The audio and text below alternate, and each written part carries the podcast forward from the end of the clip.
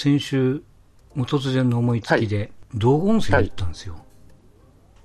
あ、行かれてましたね。はい。道後、愛媛ですよね。えー愛媛ですよね愛媛ね。そう、松山、あの辺ですわな。ですよね。ああ、うん。けども、一泊だけして帰ってきましたけどね。で、まあ、うちの家って、あの、実はまあ空港でいうと成田空港が近いわけですよ。成田まではい電車で30分かかんないからね。で、成田から松山って LCC が飛んでるんですよ。あの、ええ意外。ジェットスターっていうね。ジェットスター。はいはいはい、はいうんあれは何系 ?JAL 系なのかな？だったと思うけど。ね。ううん。それが飛んでるしそんな、あ、なんか、LINE とかある。うん、意外でしょ意外意外。う。しかも安かったしね。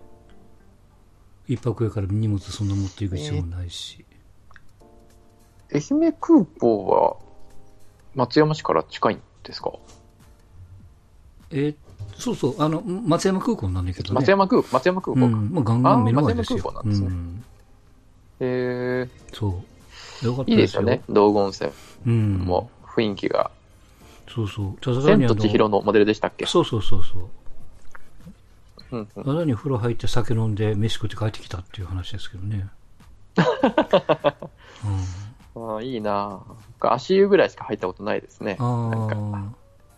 JR の駅でね、下灘って駅があって、ちょっとこう松山から、えー電車で1時間ぐらいかかるんですけど、要はその無人駅で駅の目の前が海でっていう、よくあの、テレビにう出てくる。うん。あの、今でいうそのインスタ映えするはいはい、はい。駅ですよ。うん ここ行ったらいいですよって言われてたんですけど、あの、まあ、その頭もう全然なかったんでね、行きそびれましたが。うん。うん。うん。松山ね、宇和島の鯛めしとか、はいそんなはいはい、そうね。のしかなんかイメージないですけどね。うん。あの、そう、な、さっきね、ちょうどジャンコさんが言われた、その、成田から松山に直接飛行機が飛んでるんで、まあ、羽田からも実は飛んでるんですけど、はい。羽田からうちの家に帰ってくるのにも1時間半ぐらいかかるからね。それだったらもう成田の方が近いし、うんうん。まあしかもさっき LCC って言ったように、まあ安いんでね。まあ、最後帰りが台風が来る直前だったんで、はい。飛行機飛ぶかえなくてちょっと心配してたんですが、そもそも今大丈夫なんですか？ご自宅。あの、うちの辺はね、全然大丈夫なんですよ。ああ、の大丈夫なんですね。今回問題になったのは、その千葉県の房総半島ってあるじゃないですか。こう、はいはい。えっと、チーバくんでいう胴体の部分ですよ。わかんないはいはいと思いますけど。はい。はいあの、あっちの方の山の中の鉄塔がね、倒れたんですよ。電線の。機密だったかな。で、えーまあ、どちらかというと太平洋側の温泉街、立山とか、ちょっと茨城の九十九里浜の下の方っていうんですかね。うんうんうんうんまあ、あの辺がもう全滅で、まあ、実はこううちの町も、あのうちの市からすると、自分がおるところはどっちかというと西側なんですけど、はいはいはい。同じ市の東側は、えー、と今日今日まで停電してましたからね。ねえ、なんか、全然テレビとかでやらないっていうぐらい、ねえらしいね。いや僕テレビ見ないから全然知らなかったけど、ネットでみんなそんなこと言うからね。ねえ、そうそう。んやるのは内閣改造の話ばっかりみたいな。と、あと韓国のニュースとかなんかそんなんでしょ。まあまうん、そうなんですよ。な、なんだかんだでね、40万件ですよ、停電が。あ。はあ、すごいな。うん。えぐいですね。いや、これ、蓋開けるまでみんな知らんかったっていうことみたいやからね。そうそうそうそうそうそう、そんなんだとは全然思わなかったですね。まだ去年のね、大阪、関西の方が、ああ、そうねもうちょっと。騒がれてましたけどね。うん。でね、今回の停電で何がかわいそうだったかっていうと、台風が去ってから天気良く、良くなったのはいいけども、クソ暑かったわけじゃないですか。ああ、クーラーがっていうことですねク。ーラー効かないわ、水は止まってるわ、暑いわと、夜も暑いわっていうのが2晩ぐらい続いてたんで、2晩みうん。3日かな。うん。それは、あの、不幸にして、その、亡くなったお年寄りの方も言ってはるみたいやからね。うん。うん。で、いくら発信をしても、ここで電気使いますせ、充電できますせ、クーラーありますせって言っても、その情報を知る術がないんですよ、皆さん。そうですね。結果的に。そうですね。ううんん。うん。それがちょっと、ね、やっぱ電気なんですね。そう、かわいそうだったなと思って。うん。まあ、あとは、もう、その、まあ、東電の言われてるその、まあ、見込みの甘さというか、まあ、1日2日には全面的に復旧しますよとうん。うん。言ってたところが、まあ、実際まだ今日、まあ、9月12日ですけど、うん。えー全面復旧は多分今週末いっぱいぐらいかかるんじゃないかなと思いますけどもね。うん。わりかしまだ町の方がようやく、まあ、今日中になんとかなるかいなと。ははははうん。山の方はまだこれからやからね。今日は涼しくなったんですか？だいぶ。もう全然涼しいですよ。びっくりするぐらい。ああ、じゃあ全国的な感じなんですうんうね。ん。あー昨日とは全然、こう、気温が違う感じしますもんね。全然よ夜はもう全然違いますよね。うん。ああ、よかったよかっ下手したら寒いぐらい。た。まうん。あ、うん。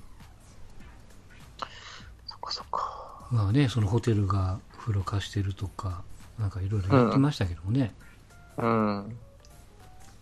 本当ツイッターとかネットにはガンガン書いているんやけどもやっぱそれをこう、まあ、さっきも言ったこう知る術がないしお年寄りがスマホ持ってないしうん、もうね伝言ゲームするしかないじゃないですか情報共有ってことでねそうですね。かといって、これは改改善するような話でもないですしね。うんこうそうなんですよ。だから結局そうネットワーク組むしかないって話ですわな。うん。うんでまあちょっと硬い話ばっかりであれだけども千葉千葉市の市長とかはい。ちょっとまあ見込みが甘くて、もうちょっと早く国に応援を求めときゃよかったみたいなね、ごめんなさいみたいなしてましたけども、うーん。うん、ちょっとやり玉に上がってるのが千葉県知事の森田健作ね、何もしとらんやんけみたいな、あそうなってるんですねう。ん、みたいですよ。うん。まあまあ確かにその何、政府が内閣改造よりも千葉の動向っていう人の意見も、まあ分からんことはないけども、うん。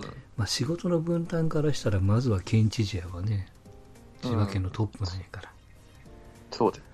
うんですねうんいろんな人もねまあなんかえーっと石田ゆり子なんかも車で来てたみたいですし水とか持って、へねえ。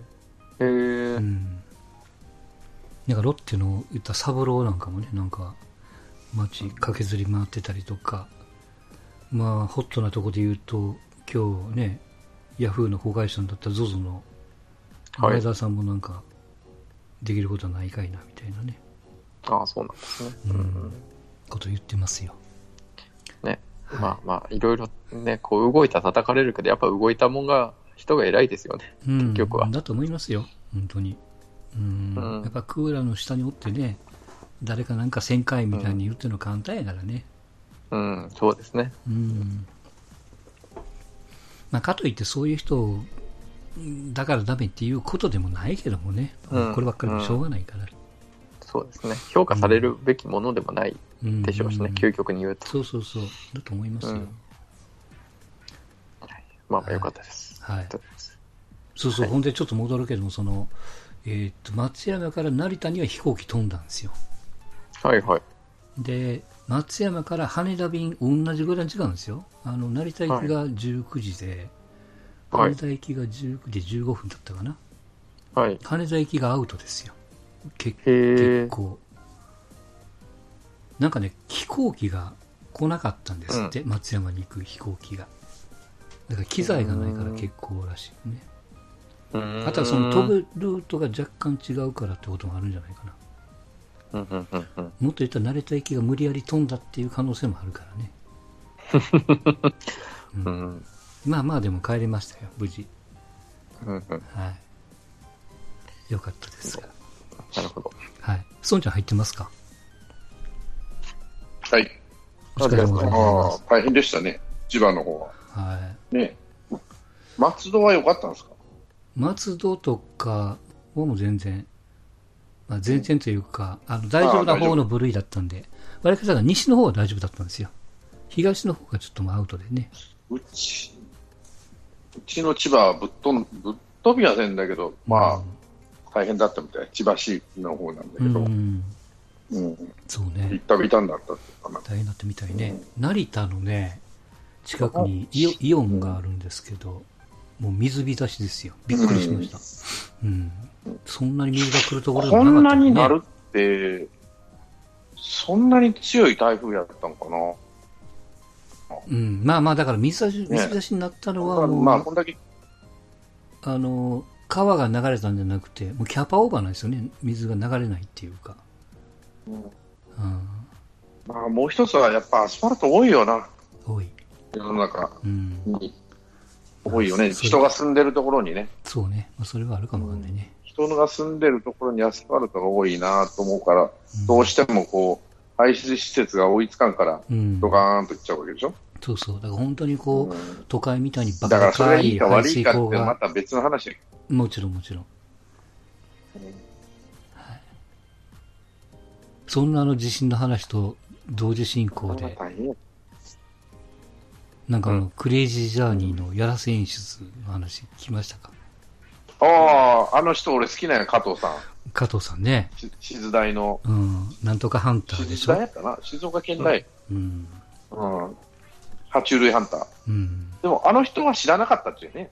そう、なんかスタッフが事前に用意してたどみたいな。うすんのかな。うん。まあまあ、多分もうアウトでしょうな。もう今本人は知らなくて。て、ああ、いた。飛びついてったっていうの。うん。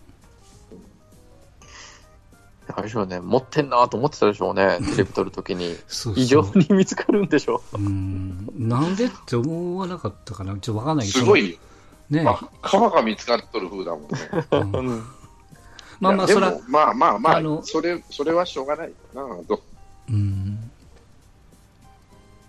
あとね、びっくりしたのが同じ。そそれ以上にあの人が素手でね、うん。ん素手で？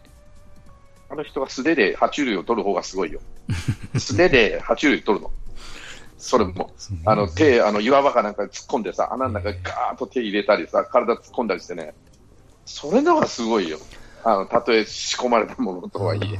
俺、それの勇気がないよな。その先に何がおるかわからん穴に手突っ込めって言われても。ちょっとしんどいな。うん。すごいよ、びっくりしたよ。うんで、同じその TBS でこの消えた天才って、これもバラエティーかなんかあって、ああ、うん。あの、なんかこう、ピッチャーの早回し、テープを早回しして、ボールが速いように見せてたっていうね、うん。すんげえ原始的な加工でしたけども。まあ、もうあんなインパクトがあるば、まあ、番組ってやっぱ難しいですよね、ずっと継続するのってう。ん。来週やるのは難しいわな。難しいですよね。でも、クレイジージャーニーも正直つまんなくなくなかったですか？僕もここ何ヶ月間かこの前、見ててもつまんないなと思いながら。だからね、俺と、特番レベルでいいなと思ってるんですよ。うん。もうん。ね、マルゴンとかさ、丸山ゴンザレスとか、いや、そうやとうん思う加藤さんとか、うんあれの、半年に一遍ぐらいあの、ツアー行かして、うん行かすっていうか、それでまあ2時間か3時間の特番でうん3ヶ月に一遍かね、うん毎週は無理じゃねえと思って。うん。うん。いや、もうい多岐にわたってますよ。なんかこの前川崎のなんかラッパーで、うん元ギャングだ、まあ半グレだったやつら、半グレなのかな、まあ、うん不良少年だを、っていうのをやってたけど、はいはい。まあ、川崎の印象悪いだろうと思うけどな、うん、まあまあね。あの、あれもそうなんですよ。最近、最初は好きで見てましたけど、あの、池の水を抜きましたみたいうん。あな。テレ東やったかな？あれ、あれも加藤さん出てる。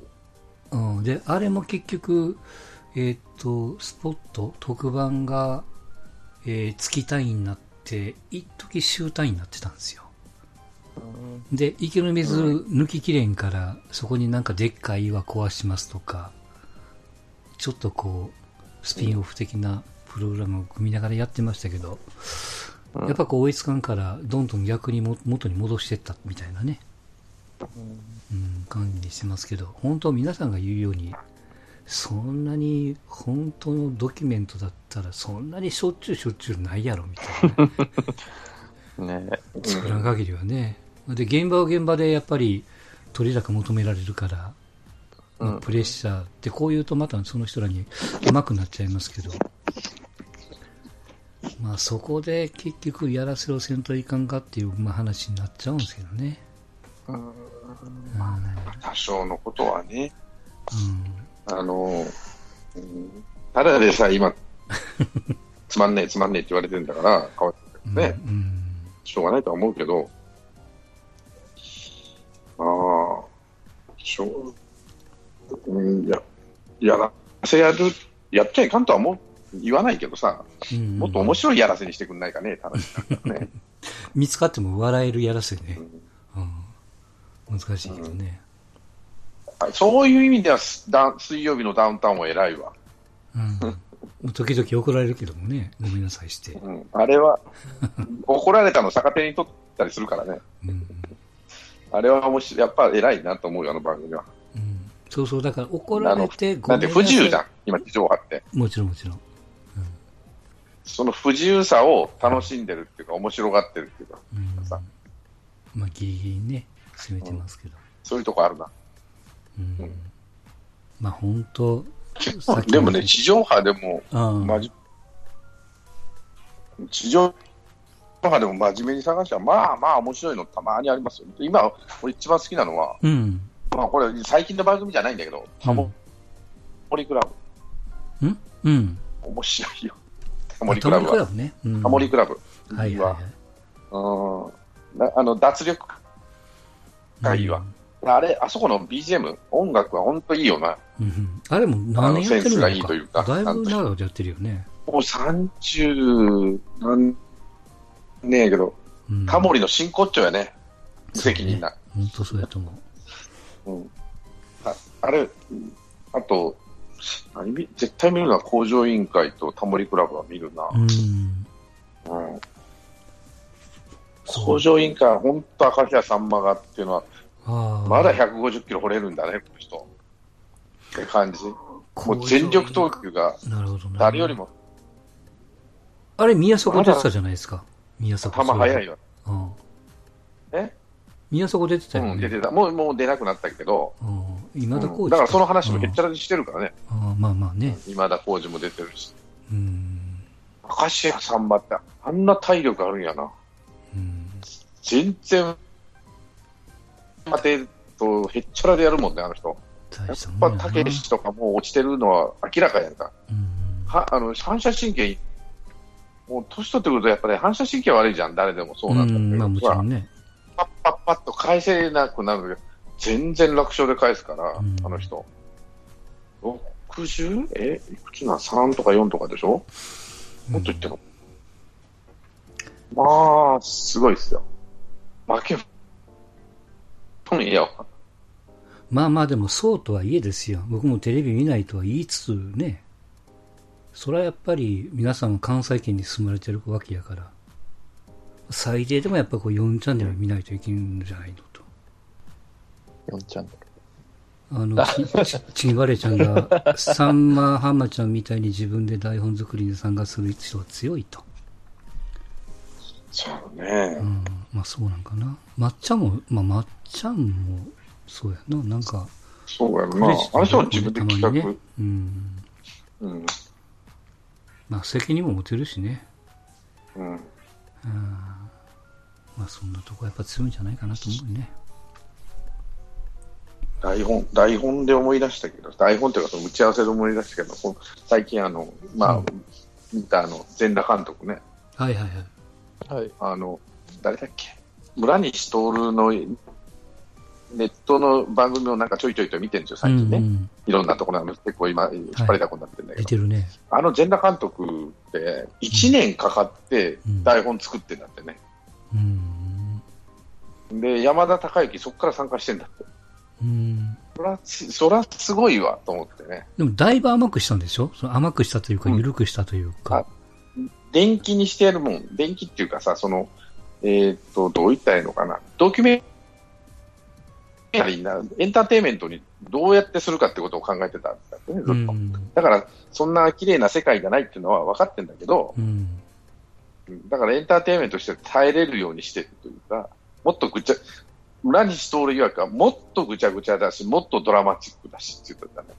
あの、本も本ももっとぐっちゃぐちゃなんですって。ぐっちゃぐちゃない。もう俺も読んでると、うまあぐっちゃぐちゃですよ。ん。うん、そんな綺麗な世界じゃないな、ここはもちろんね。でまあ、創世紀なんで、うん。今の、今の AV、まあ、まあ問題あるんだろうけど、多少はね。うん強制とかなんとかってあるけども、今はもうだいぶ成熟してるから、ある程度権利とか、えー人まあ、人権的なものも、まあまあ、えー守られてるところもあるし、制度として確立してるから、そのお金の流れ方もうんそんなに汚いもんじゃないんだけど、うん。創世紀はやっぱりひどかったまあまあ、そりゃそうですよ。集めてこんといかんしね。ルールを破らん、で破らんといかんというやか。うん。男優引っ張ってくるにも、やっぱ普通の男優じゃ無理で、ヤクザを連れてこなあかんとかね、まあ、そりゃそうでしょそういう世界だったんで、う。うん。今はだいぶクリーンになってね、そういう方々との、あの、なんだ、反射の人とは、うん。お付き合いはだいぶ薄くなったみたいだけども、はいはい。それでもやっぱり当時はぐちゃぐちゃやった。それをどうやってエンターテインメントにするかって1年間かかったっていうね、うん。大したもんやなと思いましたよ、それ見て。ああ、だから面白いなと。で、今の地上波ってそこまでやれないんだってね。1年間かけて台本作ったり、企画作ったりしてね。まあまあ結局、あれですよ、まあこれも想像ですけど、地上波ってことはスポンサーがつくわけやから、まあつくわけというか、スポンサーのお金で作るわけじゃないですか。変な話。うん、それと、ちょ直球とね。うん。スポンサーのあれをつけないとすると NHK になっちゃうよね。うん、まあまあ、どっから金を引っ張ってくるんやってことになるし、まあ、そうするといろいろ問題もあるやろうし、スポンサーが気に入らないことはできない。でお金で言うと、やっぱりそのネットフリックスとか、ああいうネット系の方がお金を出してくれるっていうんでね、好きなもの作ってる。まあまあ、それはそうです。それはあの映画、アニメの業界なんかもそうみたいやからね。だから中途半端なもの作れんから1年ぐらいかかって、うんびっちりやらんっていうのは分からんでもなくて。全部数字がも出るっていうじゃないですか、ネットフリックううんスも。その代わりシビアでと。うん売れなかったらもうボロッカスだし、うん売れりゃもうそういうふうにね、ブームにまで行っちゃうから今。はいはい。うん大したもんだなと。えーと、まあ、チキンバレーちゃんから、まあ、さっきのね、あのータレントさん、お笑いさんのさんまは、えー、浜ちゃん、ママちゃんあたりも、自分で台本作りに参加する云々の続きで、まあ逆を言えば NG 案件も言うのでと、これはダメやと。うんえーと、小さ、例えばということで、小坂井和樹は自分の意思がなくカンペ持ちの典型。だから昼の番組が終わって鳴かず飛ばずと。えー、TVer は経営苦しいですよと、スポンサー集まってない。まあ、そりゃそうでしょうな。そりゃそうやな。うん。二番煎じ。TVer は、いや、TVer はまあまあ、あれはもう宣伝やからね。1話見して、あと過去のやつを自分の曲のアーカイブに引っ張り込もうとしてる入り口なんで。まあまあ、うちの会社もだいぶ増資してる。まあそりゃそうでしょうな。各テレビ局の宣伝前、広告宣伝媒媒体みたいなもんやからね。うん。まあ私はそれにお世話になりっぱなしで、はい、ありがとうございますと。はい。スキーマリちゃんありがとうと。これ言っておきますから。えーっと、ストーンちゃんちょっとしばらくお待ちをということで、バスケットの話ですが、ワールドカップ。まあ、結果的に5戦全敗と。えーっと、前回またチェコ戦でこれからアメリカ戦があるかいなっていうところまで話をした記憶があるんですが、はい。まあ、結果的にアメリカ戦は、まあ、まあまあ、ほぼほぼダブルスコアか。98対45。そうですね。で、えー、それから、まあ、順位決定戦のラウンドに回って、うん。えーっと、まあ、親善試合的な、練習試合的なうん。相手だったニュージーランドに、まあ、100点以上取られ、うん。えーモンテネグロには、まあ、同点に追いついたけども、そこから引き離されて、まあ、結果的に80対65で負け、うん。えー5戦全敗と。うん。まあ、予想の範囲内ですよね、多分ね。そうですね。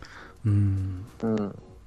まあ、もちろんその、実上の初めての、うん。こう、国際大会みたいなもんですからうね。ん。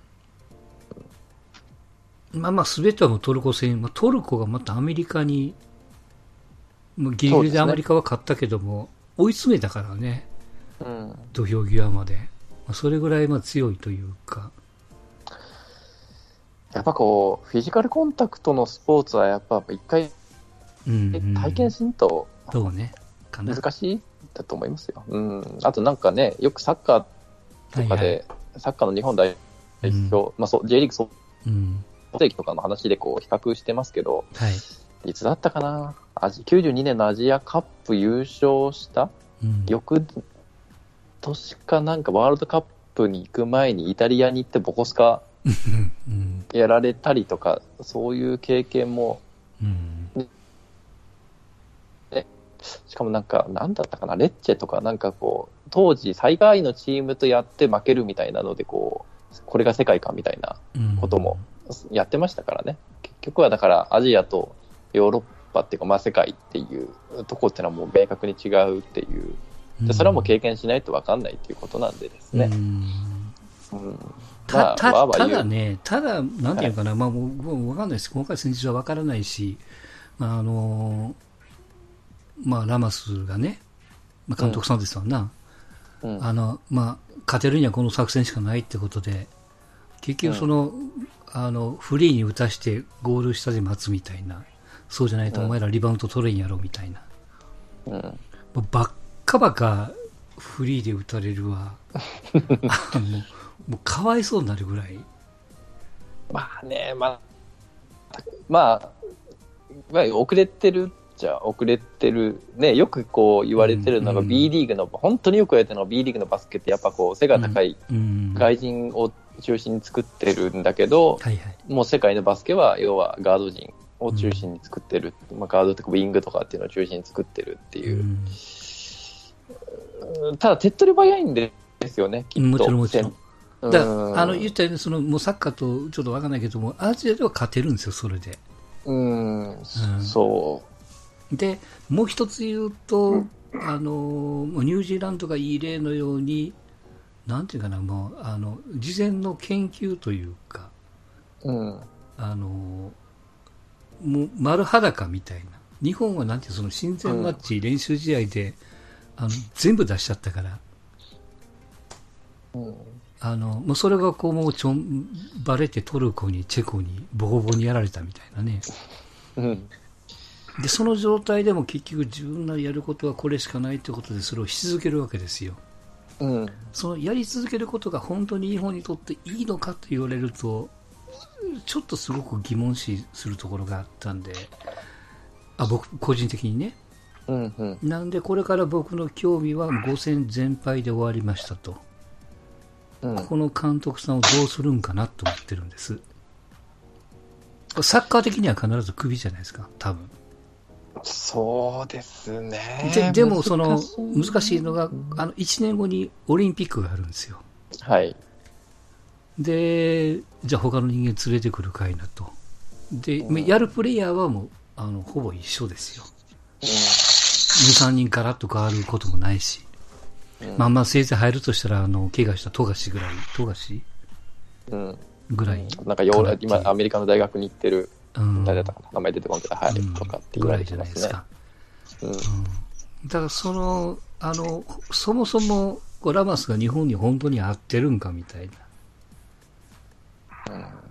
でも、この来年はまあしょうがない、1年後やからしょうがないし、もう将来を考えると、やっぱここでコロコロ監督は変えるべきじゃないっていう、本当にあの、サッカーが歩んできた道のような、まさに、そんなところで、これから悩み出すんだろうな、みたいなね。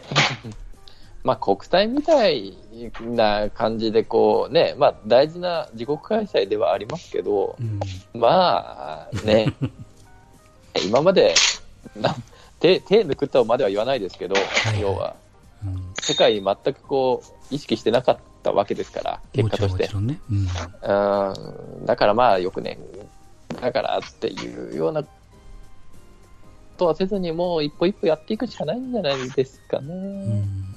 ねすぐに B リーグのバスケットもそのガード中心、ガードウィング中心にでできるうんうんからできるわけないでしょうし、うんう。まあ少しずつ、うん少しずつどっかのチームが、こう、背の低いシュート力があるはい。外国人を入れてとかで、まあ、少しずつトレンドを変えていくっていううん。ことで、まあやっぱもう5年、10年先に何かしら変わっていくっていうとこうん。だと思いますけどね。うん。まあ、うん、まあでも、ダメなことが分かっただけでもうん収穫じゃないですかね。うん、まあそれはだからまあ来年オリンピックとはいえ、もうね、どうしでもないですから、これはばっかりは。うんうん、なんか一応バスケットの、あの、まあ、世界では、やっぱりこう、ワールドカップよりもオリンピック重視なんですね。価値があるまあだと思いますか。うん。だからまあアメリカなんてね、うん、そう。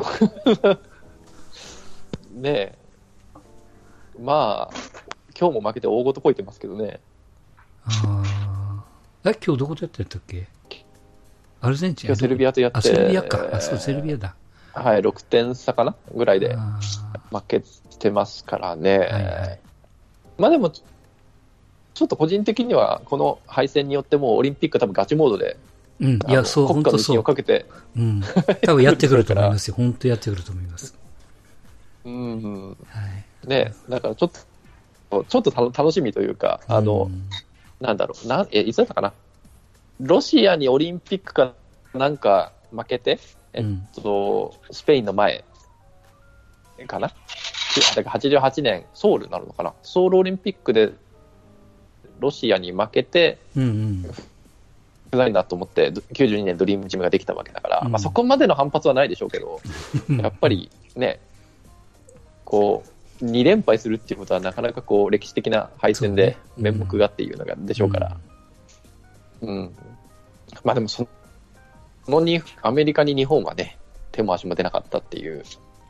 そう。うん。いや、やっぱショックだったと思いますよ。だって、自分よりうんも背が低い選手に高く飛ばれ、うん自分よりもでかい選手に早く動かれっていう、うんねえ、まあ、あでもそれが最強のアメリカかって言ったらそうでもないっていう。うんまあまあ、世間では三軍と言われてるからね。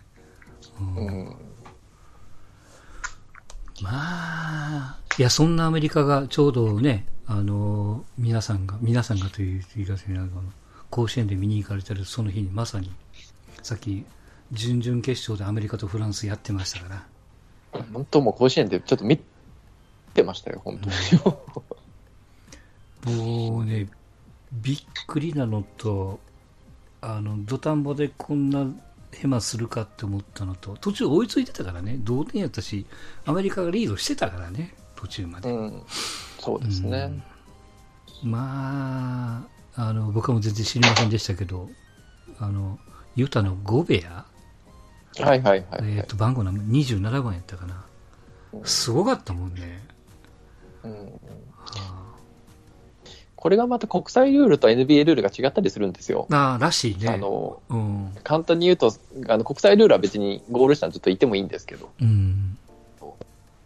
NBA のルールは、まあちょっと、えー詳しくは言わないですけど、あの、ダメなんですよ。なんか3秒ルール的な？そうそう、うん。そうそうそうそうそう。うん。だから、あの、そういうのもあって、NBA は、こう、背が高いセンターの選手はいはい。に、こう、傾注しない、うん攻守ともに傾注しないっていう方向に向かってるんですけど、国際大会だとがっつりそこ入れますからね。うんそういうことなんよ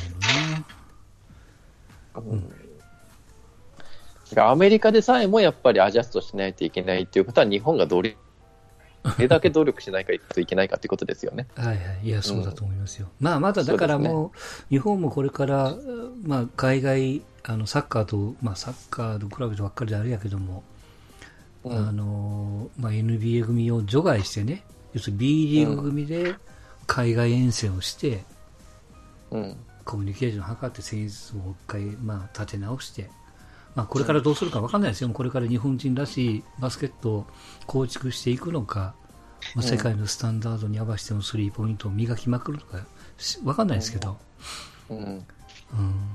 まあ、それもやっていくしかないわね、これからはね。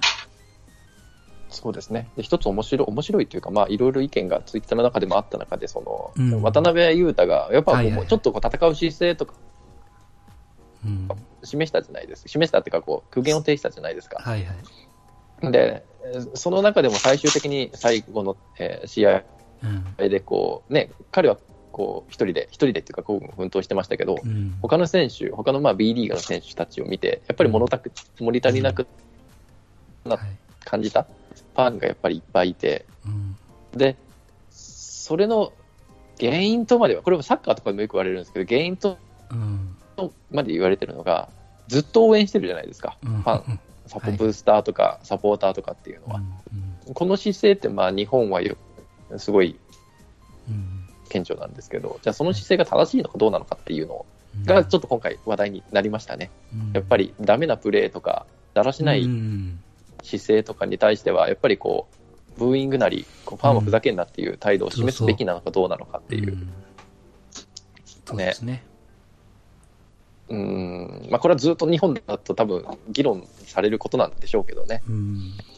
うん、応援のこう、応援すが、頑張れ頑張れだけがこう、うん強化ではないっていう。だと思うし、まあ、それは最終戦でさっき言われた、スリーポイント抜きで34点やからね。うん。どんだけなんやと思うけども。怪我以外全部出て、ね、うん。全部出てたっていうのもまた。いや、まあでも彼の頑張りで途中に同点に追いついたわけやから。うん電池切れしちゃったからあれでしたけどもね。そうですね。まあまあまあ、でも、まあ本当あともう一つなんか苦言を呈してるらしいですけども、八村と渡辺裕太が言ってるのは、もうとにかくその B リーグの審判のレベルアップを言ってるわけじゃないですか。うなんか、うん。